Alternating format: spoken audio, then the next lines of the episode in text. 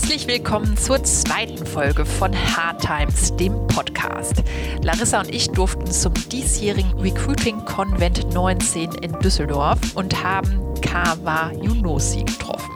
Kawa ist als Head of HR von SAP Deutschland nicht nur verantwortlich für 20.000 Mitarbeiter, sondern, und das war besonders spannend für uns, für das wahrscheinlich größte Mindfulness-Programm eines deutschen Unternehmens überhaupt. Wir haben mit Carver über das Programm und den riesigen Stellenwert von Mitarbeiterzufriedenheit bei SAP gesprochen und darüber, wie bei der hohen Flexibilität des Unternehmens Unternehmenskultur überhaupt entstehen kann. Wir wünschen euch viel Spaß mit der Folge und freuen uns auf euer Feedback.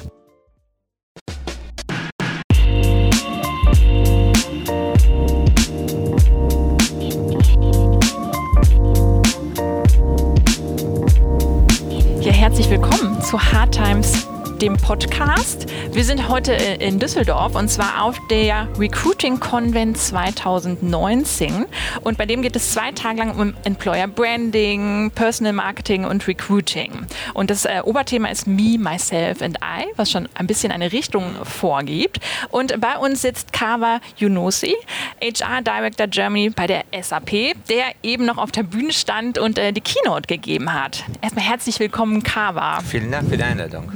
Du bist HR Director und für, verantwortlich für 20.000 Menschen von SAP ähm, und auch zuständig für die Themen Diversität und Inklusion. Ähm, grundsätzlich kennt man SAP ja als Pionier, vor allen Dingen im Bereich Software, aber ihr räumt auch einige Preise oder habt schon einige Preise abgeräumt, was äh, euer Personal betrifft, also eure, eure Personal. Ähm, Arbeit. Ähm, und du stehst ganz besonders auch für Chancengleichheit, äh, für Diversität und ähm, auch dafür, dass beispielsweise nicht jeder Lebenslauf so geradlinig sein muss oder dass ähm, man durchaus mal ein paar Kurven geschlagen haben kann, um auch bei SAP oder grundsätzlich natürlich sehr erfolgreich mhm. zu werden. Ähm, die Keynote war eben unter dem Titel Wie wir wurden, was wir sind. Wie bist du geworden, was du jetzt bist? Ähm Erstmal vielen Dank für die Gelegenheit. Ähm, ich äh, würde sagen, mehr Glück als Verstand. ähm, ja, ist ein bisschen Wahres daran, dass ähm, entgegen vieler Ratgeberbücher, dass man weder das Leben, erst recht nicht die Karriere wirklich planen kann und sagen kann, ich will in fünf, sechs Jahren dahin gehen. Natürlich zielgerichtet dahin arbeiten und wenn ein Ziel zu haben, ist immer gut, aber man sollte immer offen bleiben, unterwegs auch sich umentscheiden zu können, neue Opportunities wahrnehmen zu können und mir sind ähm, ehrlich gesagt kein Lebenslauf oder kein Karriereweg bekannt, wo man sagt, das wollte ich und das habe ich erreicht. Natürlich tendiert man da äh, hinterher, wenn man es erreicht hat, daraus eine Geschichte zu machen. Wir kennen ja die, die Unterschiede zwischen Erinnernden selbst und Erlebenden selbst. Und die Erinnernden selbst macht daraus immer schöne Geschichten und äh, die Gaps macht auch zu. Und dass wir es merken, das machen wir noch nicht mal absichtlich. Aber ähm, wie im echten Leben ist es ähm, nicht konkret planbar. Und das ist auch ein, ein Risiko, aber es ist insbesondere eine Chance, dass man die Möglichkeit hat, auf dem Weg sich immer umentscheiden zu können, neue Opportunities anzunehmen, an die man vorher gar nicht gedacht hat. Und dann stellt, nachher, ähm, stellt man fest, dass es eigentlich genau das Richtige war. Also konkret ist für mich, ich hatte keine Ahnung, von, keine Ahnung von Jurastudium gehabt. Ich war gerade mal vier Jahre in Deutschland. Ich studiere äh, Jura, also ich hab, konnte einigermaßen Deutsch. Äh, Abitur als, für Abitur hat es gereicht. Und hätte man mich gefragt, Jura, ob ich Jura studieren will, hätte ich gesagt, auf gar keinen Fall, never ever. Also hat meine Frau dann diese Kreuzchen gemacht für Jura, also habe ich dann Jura studiert im Nachgang. Ähm, war das Beste, was mir passieren konnte, sowohl im beruflichen als auch wie, ähm, wie ich denke. Also das ist auch wichtig, dass man kann etwas nicht durchziehen, wenn man auch gerade im Studium, wenn nicht eine gewisse Neigung oder Leidenschaft mhm. dabei ist. Jetzt rede ich mir selber schön mit dem Erlernen selbst, dass Jura ganz richtig ist. Vielleicht wäre BWL oder Philosophie auch richtig äh, gewesen. Aber ähm, das zeigt auch, dass dann am Ende dann dieses Studium mir viele andere Wege geöffnet haben, an die ich nie im Leben gedacht hätte, dass ich da in die Richtung gehe. Unter anderem zur Personalleitung. Mhm. Du hast ja ähm, eben auf der Bühne ähm, auch über mentale Fitness gesprochen, über die Relevanz davon. Ähm, was glaubst du, wie jetzt so ähm, dein Lebenslauf, das, was du auch gerade er erzählt hast, ähm, wie hast du da so deine eigenen Stärken so rausgefunden? Oder die, wie kam es dazu, dass du jetzt auch so für das Thema brennst, dass es äh, den Mitarbeitern gut geht, dass es eben ähm, gleiche Chancen gibt? wie, wie, was steckt dahinter? Es geht eigentlich darum, äh, um, um die Mentalität. Also wer im Supportfunktion arbeitet oder in der Dienstleistungsbranche, muss eine unbedingte Dienstleistungsmentalität mitbringen. Ansonsten ist man auf lange Sicht zum Scheitern verurteilt. Wenn ich diese Dienstleistungsmentalität ähm, ähm, mitbringe und die Zufriedenheit meiner Kunden, sei es mein Mitarbeiter, meine eigenen Mitarbeiter, mein Mitarbeiter SAP oder wenn ich im Hotel arbeite, der Gäste, ähm, äh, daraus meine Motivation schöpfe, die Anerkennung, dann äh, ist es dann die natürliche Folge, dass ich gucke, wie können, können meinen Gästen gut gehen, wie können meinen Mitarbeitern gut gehen, wie können den, äh, den Kollegen Kollegen gut gehen, was brauchen die. Und dann ist man automatisch äh, bemüht, eben diese Bedürfnisse zu befriedigen. Mhm. So sind wir auch mehr oder weniger mit dem Herrn Dr. Holz, der SAP-Chef in Deutschland, auf das Thema Achtsamkeit äh, gekommen. Achtsamkeit hatten wir auch schon vorher. Wir waren beide auch in einer Situation, wo wir ähm, was das Thema Stresspegel äh, anging, dass wir uns auch mal gefragt haben, ist das noch der richtige ähm, Weg, den wir gehen. Und dann haben wir beide so ein Search Inside Yourself Training teilgenommen und danach haben wir echt eine Wandlung bei uns selber festgestellt. Und ähm, erst recht, weil wir jetzt nicht euphorisch reingegangen sind, sondern prüfend ist das. Also schon damals war dieser Kurs ähm, ausgebucht, war eine Warteliste von 7000 Mitarbeitern und Mitarbeitern weltweit. Warum ist er so beliebt? Also was bringt es? Ähm, zumal es auch sehr zeitintensiv ist. Das ist nicht bei Stunden, sondern ähm, zwei, drei Tage. Und dann haben wir, ähm, das hat uns gut getan. Dann habe ich mich wie immer natürlich umgehört, wie ist es bei unseren Mitarbeitern und Mitarbeitern. Und dann, wenn man die gesamte Picture sieht, gerade in Unternehmen, die viel mit äh, künstlicher Intelligenz, mit Technologie, Digitalisierung zu tun haben, da ist Sehnsucht so nach ureigenen menschlichen Kompetenzen ähm, und Emotionen sind am höchsten. Und ähm, dann haben wir gesagt, okay, wir starten das, aber wir machen das ein, bisschen anders als früheren Programme oder auch als woanders. Ähm, und das ist etwas, was mich ein bisschen ähm, ausmacht. Ich, äh, ich neige dazu in der, in der, Regel zu klotzen statt zu kleckern. Also wenn ich mache, dann machen wir es richtig, sonst lassen wir das, weil die Arbeitsmenge ist die gleiche. Und dann haben wir ein paar Guiding Principles aufgestellt. Erstens sollte das Thema Achtsamkeit aus dieser Bio- und Esoterik-Ecke raus, damit auch insbesondere für diejenigen interessant sind, die eigentlich bis jetzt damit nichts zu tun hatten und einen Bogen gemacht haben. Den alle anderen, die dafür offen waren, die muss ich nicht abholen, weil die schon jetzt an den Kursen teilgenommen haben. Dann sollte es auf keinen Fall ein HR-Thema sein. Also es darf nicht der Eindruck entstehen, ich habe als HR äh, das Thema rein äh, eingetragen in Organisation. Das muss ein Teil der Organisation werden, in DNA der Organisation äh, reingehen. Also muss es von Business authentisch, von echten Menschen getragen werden. Deswegen haben wir Vorstandssponsoren ähm, identifiziert, gesucht, die dann Kraft ihrer Stellung im Unternehmen, aber insbesondere, ähm, dass sie für die Themen gebrannt haben, das Thema in die jeweiligen Vorstandsbereiche treiben. Das ist bei Konzernen wichtig, wer die Botschaft sagt. Wenn jemand ganz oben mit dem Thema sich identifiziert, dann identifizieren oder sind die Führungskräfte offen, die Mitarbeiter offen, das ist was anderes, als wenn eine HR-Funktion das macht. Und das dritte Guiding Principle war, dass wir zielgruppenspezifisch machen, also nicht äh, Mindfulness für alle, äh, alle, alle möglichen Kurse, sondern wir müssen unterscheiden. Ein Vertriebler hat andere Bedürfnisse, andere Rhythmus als ein, äh, jemand, der im Büro arbeitet, als ein Entwickler, als ein Berater. Und äh, als Eltern, wir haben äh, Achtsamkeit für Eltern auch sehr beliebt, so dass die erstmal sich angesprochen fühlen und zweitens die Angebote zielgerichtet sind und genau auf diese Bedürfnisse eingehen. Und das war das Erfolgsrezept. Und natürlich war die Ansage, es muss jetzt mehr werden als die üblichen 1000, 1500 Mitarbeiter, weil die haben wir bis jetzt auch. Und war die Ansage letztes Jahr 5000 plus, weil wir im Juni, Juli erreicht, äh, angefangen haben. Und wir haben dann am Ende 7000 Kolleginnen und Kollegen gehabt, die in irgendeiner Mindfulness Training oder Wohlbefinden, äh, etc. teilgenommen haben.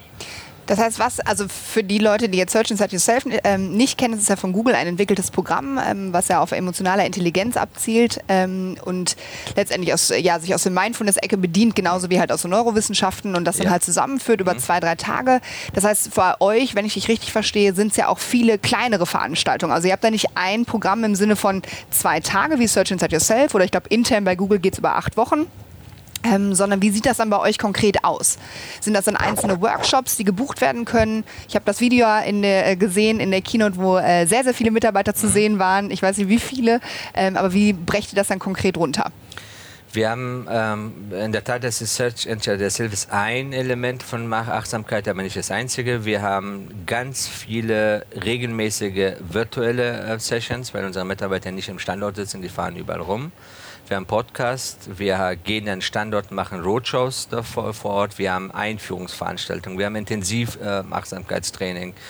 Und wir haben jetzt ein Netzwerk von Trainern ähm, ausgebildet, die hauptberuflich bei uns bei SAP Achtsamkeit anbieten. Das auch noch weltweit, natürlich mit Schwerpunkt Deutschland im Moment, aber auch in anderen Ländern. Und ähm, die bilden auch weitere Trainer aus. Und so schaffen wir, dass wir sowohl Classroom-Training anbieten können, als auch virtuell, als auch Podcast. Und vor allem Videos. Es ist auch sehr beliebt, dass wir so kurze Videos erstellen mit den wichtigsten Tipps und Tricks. Und ähm, da kann man auch sehr gut gucken, ob das anhand von Klickzahl, Dauer, Verweildauer, ob wir die einen Nerv treffen und der ist maßgeblich. Die Videos müssen auch, so wie dem Guiding Principle, die müssen cool sein. Keine Videos, äh, wovon schon hunderte in YouTube gibt, sondern schon andere Sachen, die, wo der ein SAPler erkennt, okay, das ist für mich gemacht und das ist individualisiert. Wahnsinn. Und ihr sagt ja auch, dass ihr das auch an externe Firmen ja auch anbietet, richtig? Exakt. Wir haben ähm, also einen Kunde kann ich nennen, weil es auch öffentlich war. Siemens ist ein sehr guter Kunde von uns, der, der Peter Bostelmann, unser Chief Mindfulness Officer mit seinem Team ähm, verkaufen diese Dienstleistungen, also nicht nur Search Engine Yourself, weil wir waren einer der ersten Abnehmer von Google, mhm. ähm, da sind wir lange Beziehungen mit denen aber auch andere individuelle Konzepte und dann sind ein paar andere DAX-Konzerne, dabei sind, aber auch Medienhäuser sind dabei und im Moment ist die Situation so, dass der mehr Nachfragen hat, deutlich, als er liefern kann und er muss und ich habe mit ihm ein Agreement. Erstmal bitte mich hier beliefern, bevor du nach draußen, draußen gehst. Ähm, da versuchen wir einen Balance zu schaffen, dass wir sch schnell neue Mitarbeiter ausbilden und beiden Ansprüchen gerecht werden können. Mhm. Ähm, glaubst du, dass es vor allen Dingen, also du sagtest eben, dass es bei euch äh, gerade in der ähm, Tech-Welt so eingefordert wird, dass man quasi ähm, merkt, dass man manchmal vielleicht auch mental überfordert ist mit äh, der Digitalisierung, dass das Smartphone einen immer mehr ablenkt, dass man äh, mehr davon manchmal gesteuert wird, als dass man das selbst tut. Meinst du, das ist so der einzige Grund oder was hat sich da so bewegt, auch bei SAP, was hast du beobachtet, dass da jetzt ähm, die Nachfrage äh, so groß ist? Es ist die, die ähm, Sehnsucht da, ähm, seine eigene Mitte irgendwie finden zu können. Äh, man ist ähm, ein Wust an Anforderungen und äh, Sollsituationen konfrontiert, die Digitalisierung, neue Medien, Kinder, Karriere, allen gerecht zu werden. Und da es eine, keine Grenze zwischen Arbeit und Freizeit gibt und äh, haben wir als Unternehmen, als SAP eine große Verantwortung, denn wenn ich sage, wir wollen flexibelste Klammer auf DAX-Konzern Deutschland sein, dann begünstigt Flexibilität die Tendenz von Selbstausbeutung, dass man nicht weiß, wann höre ich auf und dass wir erst bei uns gar nicht eine Always-On-Culture ähm, entwickeln. Und da ist das Thema Achtsamkeit ist genau das richtige Mittel. Wir wollen nicht den Mitarbeitern verbieten, ihre E-Mails abends zu, zu checken, auch nicht äh, über Serverabschaltung etc., aber denen beibringen, bewusster durchs Leben zu gehen, bewusster zu arbeiten, selbst wenn ich im Schwimmbad bin oder im Garten bin, dass ich trotzdem weiß, wann ist Schluss, wann mache ich meinen Laptop zu. Und, oder ganz klar sagen, wenn du zu Hause arbeitest, dann ist es nicht, was wir wollen, dass du einen Laptop aufhast, einen Kopfhörer an hast und dein Kind am, am, am Arm hast und versuch allen gerecht zu werden. Das funktioniert nicht. Mach entweder das eine, kümmere dich um dein Kind oder ähm, ähm, arbeite und da versuchen wir eben ähm, praktische Tipps zu geben. Und insgesamt mhm. geht es ähm, bei den ganzen Sachen auch darum, den Menschen auch aktiv zu sagen, nehmt euch nicht so wichtig. Man ist bei jeder E-Mail, ähm, äh, da hat man das Gefühl, man muss sofort schnell antworten, äh, von WhatsApp etc. rede ich auch nicht. Ähm, wenn man einen Schritt zurückgeht, es gibt wenige Menschen, wenige Jobs, wenige Situationen, wo es wirklich ähm, darauf ankommt, dass dieser Mensch jetzt reagiert und reagieren muss sondern ähm, ist, die Welt geht nicht unter, wenn ich um 6 Uhr einfach einen Laptop zumache, obwohl ich noch eine Präsentation zu Ende machen könnte, würde und so, um dann entweder mir selber zu gefallen oder im Kopf ein Häkchen zu machen oder den Chef zu checken, aber das kannst du morgen genauso machen, vielleicht umso produktiver. Und diesen Schritt aufzustehen, loszulassen und sagen, okay, jetzt mache ich das nicht, das fällt Menschen sehr, sehr viel sehr schwer, Nein zu sagen oder ähm, auch sich einzugestehen, so, so, wichtig bin ich nicht. Ich kann erst nach Hause gehen, ich kann aufhören, die Welt geht nicht unter. Oder ich bleibe einfach zu Hause, weil es mir heute nicht gut geht oder ich habe andere Prioritäten. Wir haben vor, vor zwei Tagen diese Väter-DCP-Veranstaltung gehabt. Und da musste ich, habe ich auch meine eigene Praxis gesagt, ähm, da kommen Termine 7 Uhr morgens. Ich habe jahrelang das auch angenommen, auch wenn es mir nicht gepasst hat oder 22 Uhr abends aus äh, anderen Zeitzonen. Und dann hat mir irgendwann äh, jemand beigebracht, einfach Nein zu sagen. Das ist leicht, das geht, die Welt geht nicht unter und in der Regel finden die anderen Alternativen. Also habe ich dann knallhart gemacht. Wenn jemand mir um 7 Uhr morgens einen Termin geschickt hat, habe ich abgelehnt, mit der Be Begründung geschrieben, da bin ich unter der Dusche, unter der Dusche telefoniere ich nicht. Und da war ich noch nicht Personalrat, ich war ein Jurist, also mhm. war nicht das Amt, das eine Rolle gespielt hat. Und das fordere ich von unseren Mitarbeitern, auch wenn familiäre Belange es verlangen, dann lasst mal Job Job sein, gehe das äh, machen, keine Rolle, keine Entschuldigung. Mhm. Und das müssen die auch machen können und das bringen wir den Menschen bei. Und das wollte ich gerade fragen. Also ich finde, ähm, das ist ja auch genau der, der Ansatz von uns ja von Hard Times. Ne? Und spiegelt das auch wieder, dieses einfach sich selber zurücknehmen, auch mal zu sagen, halt stopp und ich bin wichtig. Genau. Aber wie habt ihr das denn geschafft? Ich meine, SAP ist ja so ein Traditionsunternehmen. Das heißt, da sind ja auch sehr, sehr viele Mitarbeiter, die schon sehr lange dabei sind. Ähm, wie habt ihr denn geschafft, dass das auch so ein generelles Umdenken stattgefunden hat? Weil das ist natürlich auch nur lebbar, wenn alle es leben. Absolut, ja. Ähm, ein Kernelement ist, dass wir natürlich von oben, also meine Geschäftsleitung, da, damit angefangen haben und äh, auch ähm, glaubwürdig, authentisch auf der Bühne standen und gesagt haben, warum wir das machen. Und das zweite Thema ist, wie bei allen Themen, die auf den ersten Blick nicht sexy sind, also wo, wo die, die, persönliche Betroffenheit klar ist. Also wenn es um Thema Geld, Bonus und sowas geht, da erreicht man Leute, in, egal in welchem Loch die sich gerade verstecken. Bei anderen Themen wie Inklusion zum Beispiel oder Mindfulness. Muss man so gestalten im Sinne von Nudge-Methodologie, dass es dann die Eintrittshürden extrem gering ist, dass die ähm, Spaß und Entertainment-Faktor haben. Und deswegen haben wir uns damals auch bewusst für Dr. Eckert von Hirschhausen entschieden, nicht wegen seiner Fachexpertise, das habe ich später erst erfahren, als er auf der Bühne war, sondern dass er erstmal dorthin kommt. Und wir Leute aus den verschiedenen Gebäuden, also äh, in Waldorf sind wir zerstreuten Campus, die wirklich den Weg auf sich nehmen, in die Kantine kommen und wenn die einmal da sind, dann müssen wir die Inhalte so aufbereiten, so anbieten, dass es dann äh, hoffentlich viele mitnimmt und einfach sagt, cool, das mache ich mit. Mhm. Und das ist uns ähm, gelungen. Also die Auslandsveranstaltung war, wie gesagt, proppevoll. Danach, als wir die, ähm, die Aufzeichnung rumgeschickt haben, war auch sehr viele äh, Nachfrage und Rückmeldungen, äh, Kommentare. Und dann ist es irgendwann ein Selbstläufer geworden. Und es spielen manchmal so Kleinigkeiten eine Rolle. Also diese Logo SAP for You. SAP for You ist auch ein Name, den wir erfunden haben. Wir hätten auch Mindfulness für alle oder Flair oder sowas nennen können. Aber das zeigt ein bisschen so den Charakter des Programms. Und dann sind Blume, dann Musik und wie wir das Ganze aufbereiten. Das darf man beim Ausrollen, wenn man viele Menschen in einem pluralistischen Unternehmen erreichen will, darf man nicht unterschätzen. Das spielt eine, eine Riesenrolle. Und da haben wir sehr viel in Projektarbeit ähm, Zeit investiert, abgesehen von dem Guiding Principle, das ich gesagt habe, sondern auch hier, wie können wir Menschen emotional erreichen. Mhm. Und ähm, was hast du so für ein Gefühl? Also ähm, das muss ja ein unglaublicher Wandel sein, wenn du jetzt äh, dann äh, durch die Büros gehst oder so, wenn du mit Mitarbeitern sprichst. Wie ist so das Feedback generell jetzt zu dem Programm oder zu SAP for You? Also offensichtlich ja sehr gut, sonst mhm. hätten es auch nicht so viele Mitarbeiter schon mitgemacht. Ähm, aber merkst du das bei der täglichen Arbeit oder merkt, merkt man da generell so, so einen Wandel oder dass sie besser mit Stress klarkommen, sich besser äh, selber managen? Ja, man kann, also wir haben natürlich eine Umfrage durchgeführt am Anfang des Jahres, äh, wie fandet ihr es etc. Die äh, Rückmeldung war überwältigend, deswegen investieren wir dieses Jahr noch mehr sogar. So, an ein paar Sachen festzumachen. Wir befragen unsere Mitarbeiter jedes Jahr nach äh, Mitarbeiterbefragung. Das ist für uns wichtig, beziehungsweise davon hängen Karrieren ab. Also es ist nicht etwas, was in der Schublade landet, sondern das wird transparent gemacht in jedem Team, im Unternehmen. Also das, ähm, und da sieht man auch, die relevanten Werte sind gestiegen. Wir haben, äh, da wird die Employee Engagement Index äh, gemessen, auch Leadership Trust Index.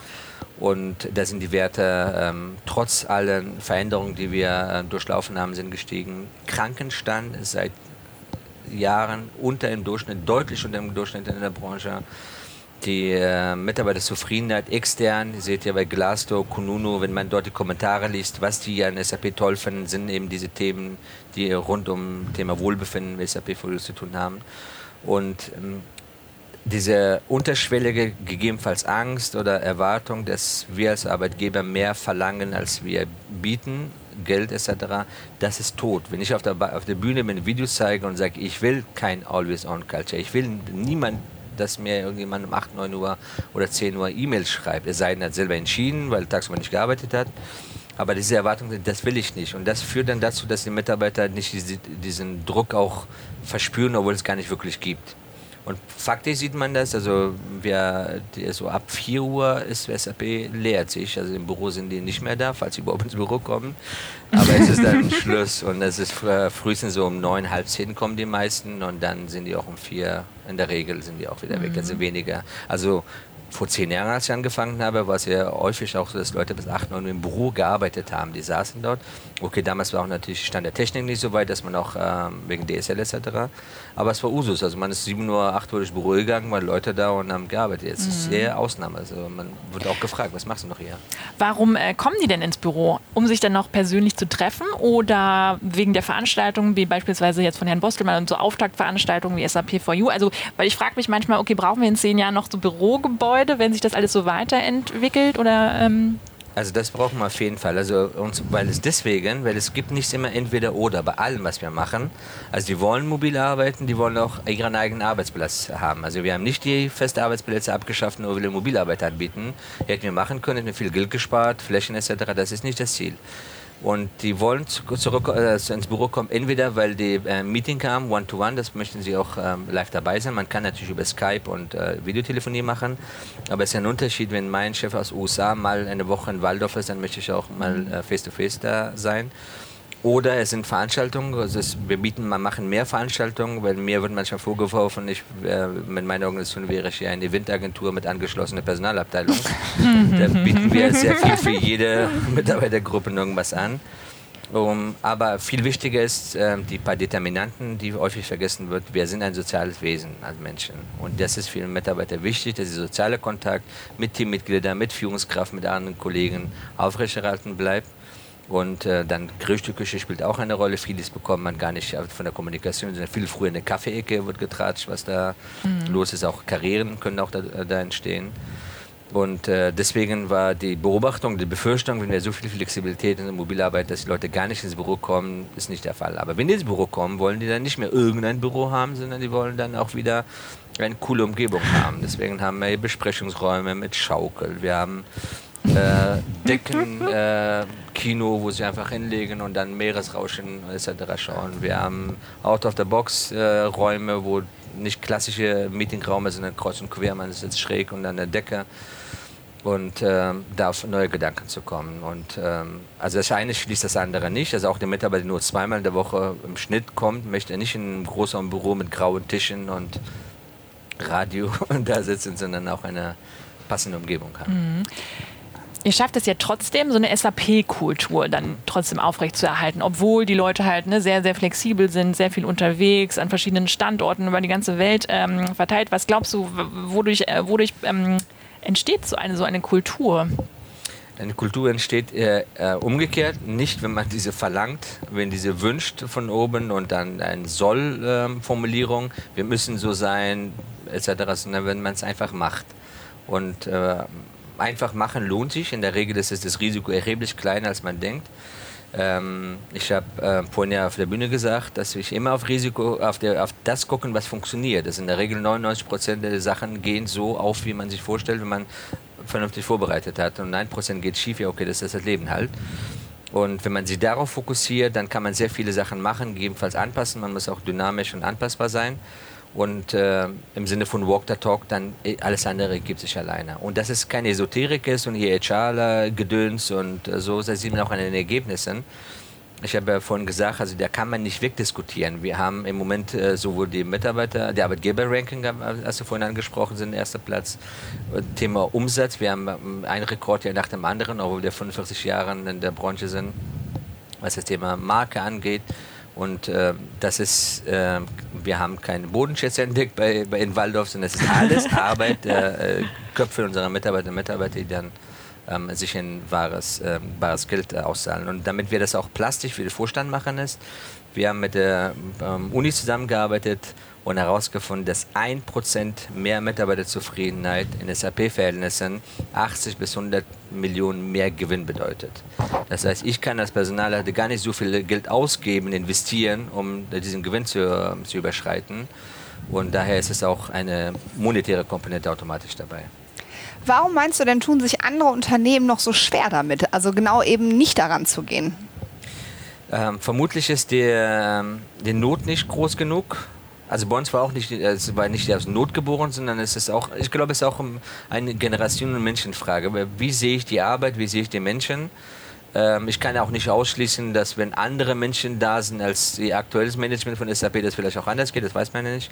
Aber wenn man dann wirklich Menschen ganzheitlich sieht, als Individuum sieht und als nicht jemand, der einfach Arbeit verrichtet und geht, ähm, und ähm, dann müsste man eigentlich zwangsläufig umdenken. Und erst recht, wenn ich auf Profit äh, ausspenden, wirklich die maximale Produktivität haben will, dann müsste es mir doch klar werden, das kriege ich nicht, wenn meinen Mitarbeitern nicht rundum wohl gut geht, sondern die sich Gedanken machen müssen um Kinderbetreuung, um Krankheit, sich schleppen etc. Und ähm, dann alles befreien, dann sind die am ähm, produktivsten. Und das ist manchmal mir auch ein Rätsel. Und umgekehrt ist mir auch immer noch ein Rätsel, dass trotzdem vielen Unternehmen gelingt, trotz dieser Kultur, Arbeitsweise immer noch erfolgreich zu sein. Also ist ja, man darf nicht verbannen, nur weil die das anders leben, dass sie nicht erfolgreich sind, nicht innovativ sind, nicht Weltmarktführer sind, sind es immer noch. Ist auch okay, solange das funktioniert. Aber ich bin fest davon überzeugt, irgendwann kommt dann der Moment, wo die internen Mitarbeiter rausgehen und die richtigen Mitarbeiter nicht mehr bekommen, weil die Transparenz, die wir in den sozialen Medien haben, in den Arbeitgeberbewertungsplattformen, dann die äh, externen Talente auch sehen, dass es eine Umgebung ist, wo ich nicht dann arbeiten will. Und dann ist es Zeit, dann umzusteuern und dann zahlen die äh, gegebenenfalls oder ganz sicher einen höheren Preis, als wenn die rechtzeitig gesteuert hätten. Ähm, das ist aus meiner Sicht äh, mögliche Erklärung. Hast du denn das Gefühl, also jetzt zum Beispiel hier, ne, ich meine, hier sind ja, wir sind umgeben nur von HR-Lern, ähm, kriegst du mehr Nachfrage danach? Also wie ihr das implementiert habt, hast du das Gefühl, da steigt generell eben das Bedürfnis oder die Wichtigkeit wird ähm, ja, einfach den Leuten mehr klar, dass du darauf angesprochen wirst? Ja, es ist absolut und das ist ähm, auch gut so, weil ich meide die HR-Community eigentlich ähm, sehr gern weil dort eben diese klassischen Fragen gestellt werden. Wir werden nicht ernst genommen, meine Geschäftsleitung ist konservativ, ich muss überzeugen und etc. Und irgendwann habe ich aufgegeben, weil ich mich wütend gemacht hat. Das ist einfach, ja, probier mal und dann guck Ergebnis. Deswegen bekomme ich ganz häufig Rückfragen, dass die auch zu uns kommen. Wir erzählen gern, was wir gemacht haben, mit welchen Ergebnissen. Und da sage ich auch, bring bitte den, den größten Bedenkenträger deines Unternehmens mit, sei es die Geschäftsführung Geschäft, etc., dass wir einfach mal zeigen, wir reden nicht über Theorie, über die Praxis und das sind die Benefits. Und das funktioniert. Und das machen wir nicht, weil wir missionarisch unterwegs sind oder Samariter, weil, sondern weil ganz viele Unternehmen unsere Kunden sind. In irgendeiner Art und Weise laufen 70 Prozent des Weltumsatzes über irgendein SAP-System und deswegen sind wir ein Dauerkundenverhältnis ähm, schon seit Unternehmensgründung. Also insofern scheren wir gern äh, dabei, denn sind unsere Kunden erfolgreich, sind wir auch erfolgreich. Ähm, Gibt es noch was, wo du dir gerade noch äh, so die Zähne dran ausbeißt, beziehungsweise was du dir vorstellen kannst? Du, ähm, also SAP for You, das ist ja ein Riesenprogramm. Mhm. Ne? Also es geht ja von, ähm, ich glaube, Hundebetreuung für die, für die Mitarbeiter, hast du eben gesagt, ähm, über halt äh, Kinderbetreuung, Teilzeit. Da gibt es ja ein riesiges Riesenprogramm.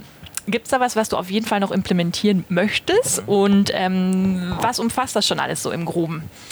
Also nochmal äh, kurz zu ergänzen, SAP for You ist nur unser Achtsamkeitsprogramm. Mhm. Alles andere ist, wir nennen es Max Felix intern, das ist äh, ähm, ein separates Programm. Okay. Ähm, etwas, was, wo ich meine Zähne daran festbeiße, nee, das kann ich ehrlich gesagt nicht sagen, weil ähm,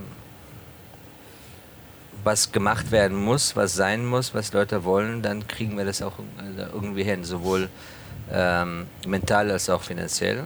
Und jetzt, wenn die nächste Frage kommen sollte, welche Projekte hat Kaba nicht funktioniert, sind sie Hose gegangen, da muss ich auch sagen, ich kann mich nicht an, diese, an so ein Projekt erinnern, weil es würde mich auch wundern, wie das passieren kann, denn ich lasse mir nicht was einfallen und dann rolle ich raus und dann alle sagen, wie scheiße das gelaufen ist, sondern es ist dann eigentlich immer beruht das auf Feedback von Mitarbeitern. Und wenn mhm. ich etwas höre, was die Mitarbeiter haben wollen und es anbiete, kann eigentlich nicht schief gehen. Natürlich, bestimmte Projekte laufen nicht so, wie man sich wünscht, was die Reichweite, Impact angeht und dann verbessert man sich beim, beim nächsten Mal.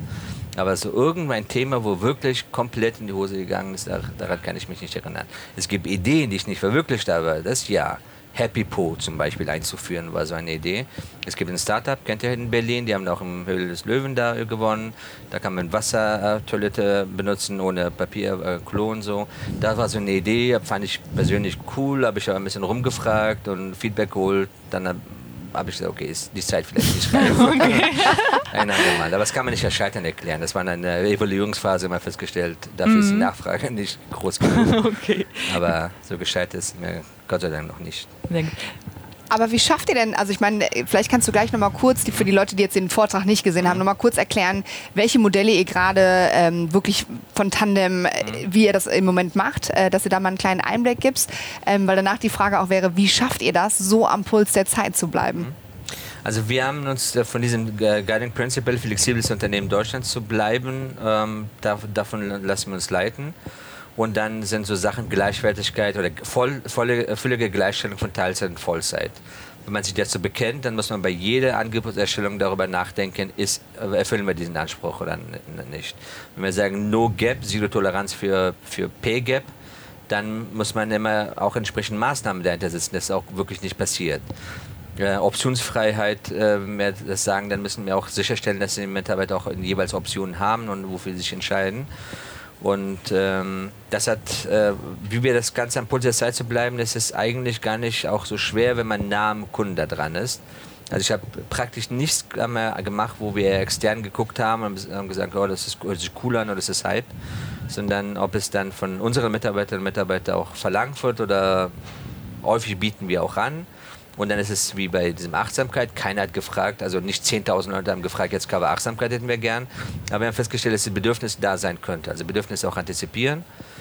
Und die äh, eigentliche Kunst der Arbeit ist dann auch dann ähm, die Umsetzung in einem großen Unternehmen sicherzustellen, wie bei SAP. Wir bestehen aus mehreren Vorstandsbereichen, die überwiegend autark auch unterwegs sind, in einer Matrix-Organisation und da die, äh, die, die Zustimmung vom Business auch zu bekommen oder beziehungsweise die Mehrheit, weil ansonsten bin ich dann verloren Posten, wenn ich jetzt ja tolle Sachen anbiete, aber nachher dann nicht gelebt wird oder nachher auf Ablehnung stößt im, im Business, im operativen Business.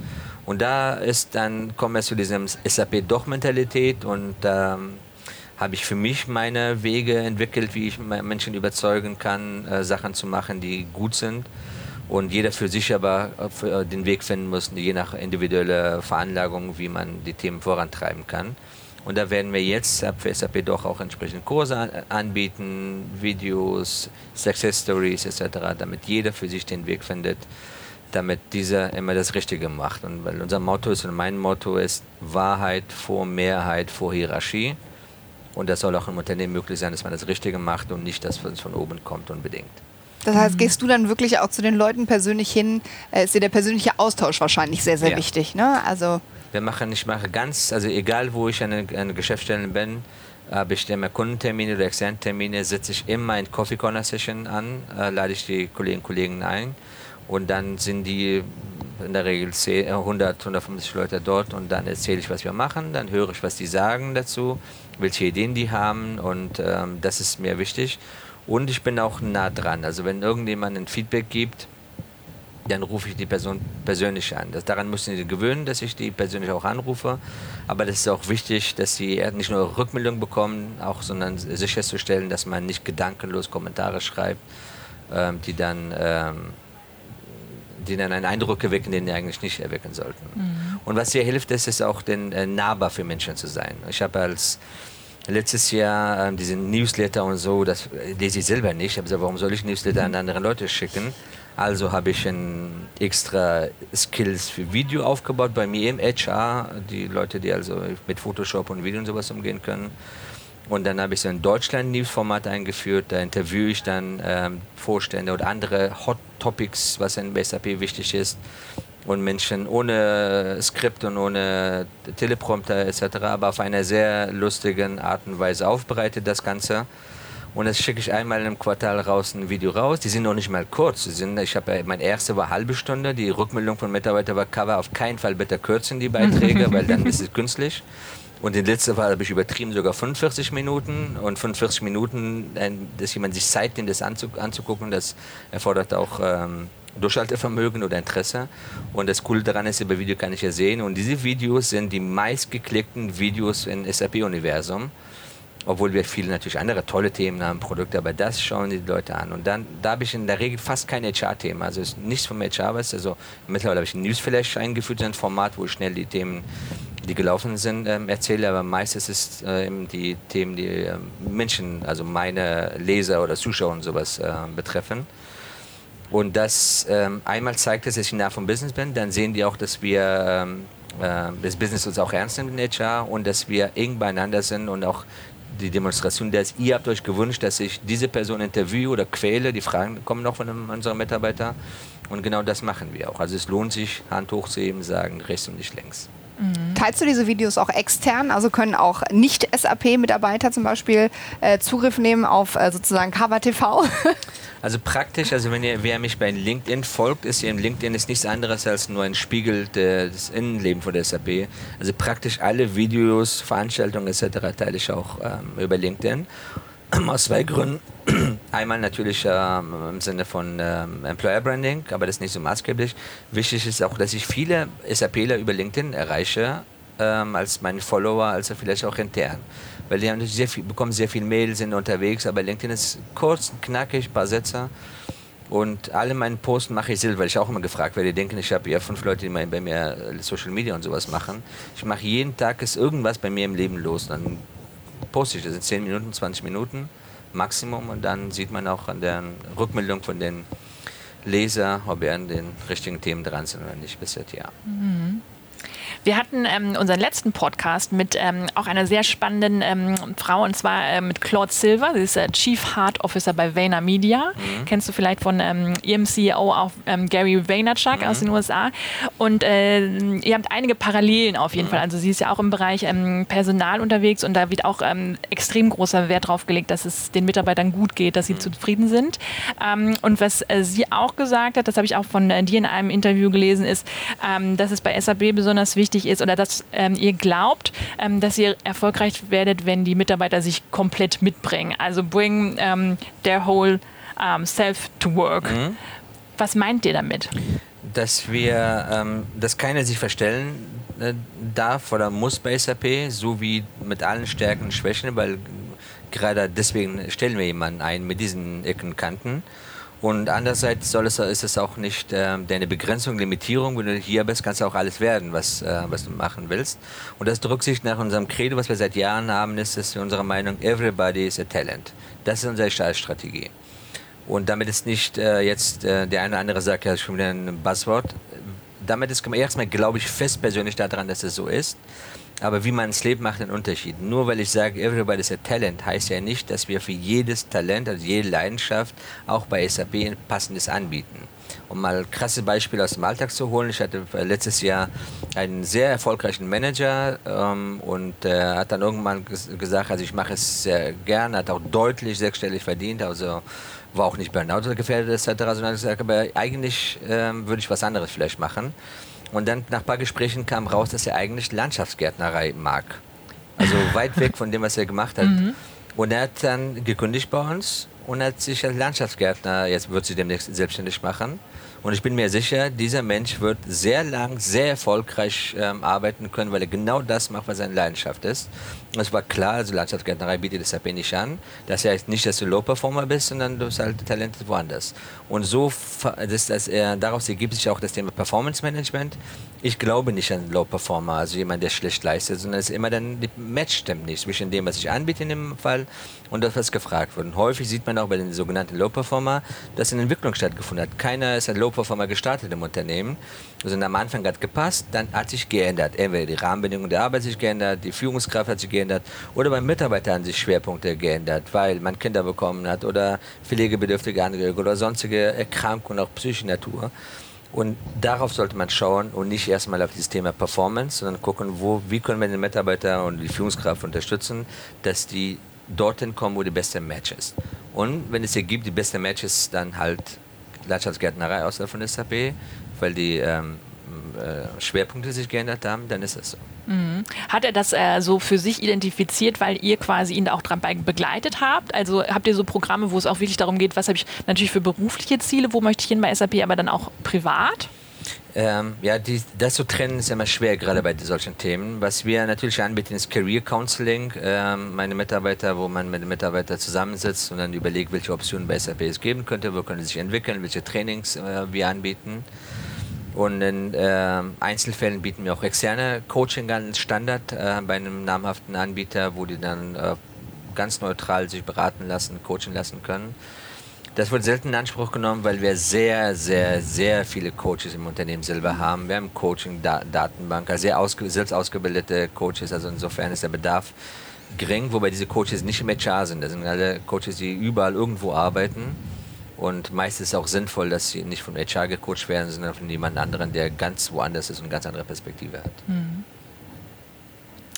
Ähm, was meinst du, was werden so die größten Herausforderungen im äh, Bereich HR-Personal sein in den nächsten Jahren? Ähm, ja, die wichtigste ist natürlich relevant zu bleiben für Mitarbeiter, für Business. Ähm, dass äh, umgekehrt, HR-Funktion ist etwas, wo wir, wir eigentlich an sich keinen Wert schaffen. Wir sind da, weil wir gebraucht werden. Irgendjemand muss die Mitarbeiter ja irgendwie betreuen. Das Geld muss überwiesen werden, etc. Und das ist nicht ähm, automatisch garantiert. Also man muss auch als HR, wie jede andere Supportfunktion, jeder immer fragen, was ist mein Added Value für, für das Unternehmen, für jeden einzelnen Führungskraft. Wenn man diese Frage nicht irgendwann beantworten kann, dann äh, relativ schnell stellt sich die Frage, brauche ich so viel Personal oder kann ich nicht sehr viele Tools ein, ähm, einsetzen, kann ich auslagern, man kann ja praktisch alles heutzutage auslagern. Und äh, in diese Situation nicht zu kommen, ist es wichtig, dass man ähm, eben eine, diese menschenzentrierte äh, Denken ähm, äh, dran bleibt und äh, bei jedem Thema, bei jeder Interaktion ähm, sich fragt, wenn ich jetzt rausgehe, würde diese Führungskraft 300 Euro pro Stunde mir bezahlen, wenn ich extern gewesen wäre? Und wenn die Frage nicht verneint, dann muss man in sich gehen und sagen, okay, welche Need hat diese Führungskraft, was muss ich anbieten, damit diese dann nachher sagen kann, ja, wenn du wärst ein extern, hätte ich, hätte ich dir auch äh, per Stundenlohn bezahlt, Geld mhm. bezahlt. Relativ zum Abschluss jetzt. Mhm. Wie schaltest du denn ab? Also wie sorgst du für dich? Was ich mache, ist, dass wir ähm, also erstmal jeden Abend versuche ich, beziehungsweise ist ja auch Tradition, dass ich meinen Sohn, ist elf Jahre alt, auch ähm, ins Bett bringe ähm, er geht auch nicht schlafen. Auch wenn ich später komme, dann geht es was schlafen, geht, kommt dauernd raus, weil er erwartet, dass ich komme. Das ist ein sehr gutes Korrektiv. Aber dann habe ich für mehr im Alltag eingeführt, dass ich immer, wenn nach Hause komme, dass ich mit meiner Frau sitze und eine äh, Tasse Tee trinke. Und das, das zu jeder Zeit, egal, also ob ich um 7 Uhr morgens, abends ist oder manchmal auch um 9 Uhr. Wir machen das und das ist, äh, für mich hat das einen, einen Vorteil für uns, ich komme runter, ich erzähle, was mich im Alltag bewegt hat, sie erzählt, was sie, sie bewegt hat, auch über Themen, was in Schule mit, ähm, mit meinem Sohn ist. Und dann ist es der Moment, wo, als ob man so, so eine Uniform ablegen würde, so, so bildlich. Und dann gehen wir ins Wohnzimmer und dann fängt Pri Privatleben, also das Kochen, Serie oder was auch immer macht. Und äh, wenn man das nicht ein paar Mal schafft, also wie diese Woche nicht funktionieren will, weil ich auf der Dienstreise bin, dann, dann fehlt einem mir was irgendwas. Und diese Erden, und das mache ich dann durch die Atemübung, wie er vorhin auch in, äh, eine Veranstaltung der Hirsch, äh, Dr. Hirschhausen gemacht hat, dass ich dann äh, ähm, einfach mal die Übung, die ich mir gelernt habe, einfach konzentrieren auf Atem etc., dass ich dann runterkomme. Und das ist un hilft ungemein. Ich kann es deswegen sagen, weil ich jahrzehntelang nicht, nicht gemacht habe, auch nicht daran geglaubt habe, bis ich gemacht habe und festgestellt habe, was ich verpasst habe, also wie, wie wirkungsvoll das ist. Und ähm, so komme ich runter. Oder dass bei dem Termin, dass ich immer, immer den Termin live dabei bin. Also nicht, wenn es irgendwie geht, nicht Skype, sondern persönlich irgendwie Endfahrer. Und ähm, ansonsten äh, Powernapping, also wir, das ist das, was wir jetzt im nächsten Quartal im Rahmen von SAP Fury einführen werden, diese Powernapping-Pods, äh, die man auch ins Fernsehen kennt. Und das nutze ich auch. Also meine Leute wissen klar, ich sage mir, ich brauche ein bisschen Ruhe, mache die Tür zu, lege ein Bein auf den Tisch und dann bin ich für eine Viertelstunde weg. Oder bei uns ist es auch noch einfacher, weil ich kann auch draußen gehen in der Sonne, nehme ich mir was, äh, was zu trinken und dann sitzen, legen es auf dem, auf dem Rasen oder auf dem Dachterrasse und dann entspannt man sich. Mhm. Das machen übrigens alle, nicht nur ich als Personalleiter. das ist normal, deswegen fällt es nicht auf. Wahnsinn. Ähm, ja, ich glaube, ähm, wir kommen zu unserer allerletzten Frage. Und mhm. zwar, wir haben ja telefoniert vor dem Podcast ja. und du warst ähm, ähm, direkt aufgeschlossen uns gegenüber und Hard Times und der Idee und hast dich dann direkt entschlossen, ähm, uns einen Podcast oder einen Podcast mit uns mhm. zu machen. Warum hast du direkt Ja gesagt? Erstmal habt ihr sehr nett gefragt, so wie man in den Wald hineinruft. Zweitens, das Thema ist ein wichtiges Thema, was ihr verfolgt. Ich glaube, die Nachfrage wird immer größer werden für diese Themen. Und ähm, auch hier sehe ich auch schon eine, eine, dass es zunehmend sehr viele Menschen sich auch mit dem Thema befassen. Jetzt muss man gucken, wo, womit man sich unterscheidet. Äh, und ähm, dass, dass dieses Thema, genauso wie Klimawandel etc., ist so abstrakt, dass man muss Menschen erreichen und nicht nur im Arbeitsleben. Das Thema Achtsamkeit ist, ist ja, sowohl als Eltern als auch als Lehrer, egal wo man arbeitet, erst recht in Pflegeberufen etc., äh, bringt einen richtigen Vorteil, beziehungsweise wenn man nicht darauf achtet, auf mentale Fitness, dann ganz konkrete Nachteile. Burnout ist so ein Buzzword geworden, aber viele Erkrankungen, Depressionen, ähm, Studienjahrbrüche etc., die hätte man, könnte man vermeiden, die wirklich so einen volkswirtschaftlichen Schaden führen. Wenn man äh, den Menschen nicht nur beigebracht hätte, zu laufen, zu joggen, das ist wichtig, sondern auch hier dein mentales Fitness ist genauso wichtig. Mhm. Vielen lieben Dank. Sehr wir gerne. wünschen dir noch Dank. eine wundervolle Veranstaltung hier Dankeschön. und hoffen, wir sehen uns an anderer Stelle wieder. Sehr gerne und euch viel Erfolg. Danke. Dankeschön. Danke.